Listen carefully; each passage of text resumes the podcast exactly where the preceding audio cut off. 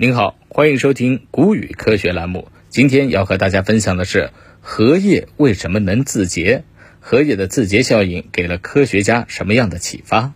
无论多么猛烈的暴雨打落在荷叶身上，只会大珠小珠落玉盘。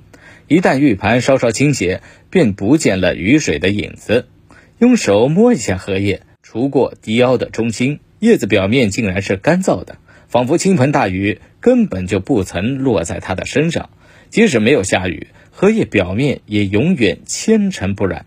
有人做过实验，在莲叶上滴几滴胶水，粘度很强的胶水也没能粘住叶面上，而是滚落下去，并且不留痕迹。按理说，绿色有机的荷叶在大自然中是很容易吸附水分或者沾染上污渍的，为什么？偏偏这荷叶能傲立成世，始终守身如玉呢？是荷叶表面太光滑，光的让灰尘都站不住脚。恰恰相反，荷叶自洁的原因是因为它的表面是粗糙的，这可能会颠覆我们日常对于洁净的认识。借助超高分辨率的显微镜，在显微镜下面可以清晰的看到荷叶的表面上布满了许多微小的蜡质乳突。每个乳突的直径是八到十微米，高低略有不同。乳突间距为十到十二微米，而每个乳突是许许多多直径约为两百纳米的细小凸起组成的。纳米有多小？打个比方，如果一根头发的直径是零点零五毫米的话，把它纵向分割成五万根，每根的直径大约就是一纳米，可见是多么的细小。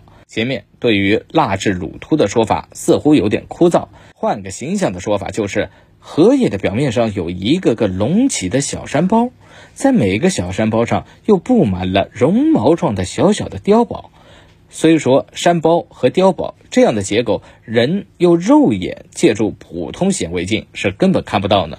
由于小山包间的凹陷部分充满了空气，这样就在紧贴叶面的地方上形成一层极薄、只有纳米级厚度的空气层。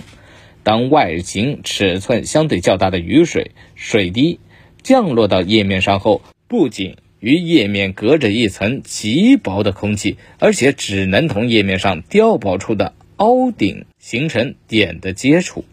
此情此景，是不是有点类似于水珠站在了密密麻麻的针尖上？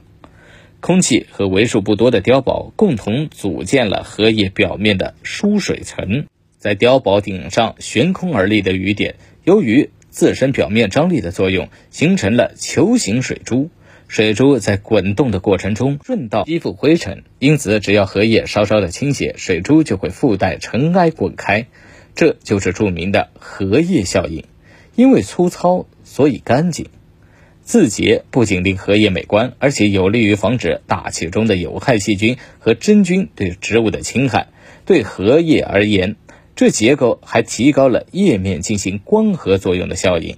荷叶的自洁效应给了人类无限的启发。基于此，科学家把透明、疏油、疏水的纳米材料运用到汽车的烤漆。建筑墙外和玻璃上，不但可以随时保持物体表面的清洁，也减少了洗涤剂对环境的污染，安全又省力。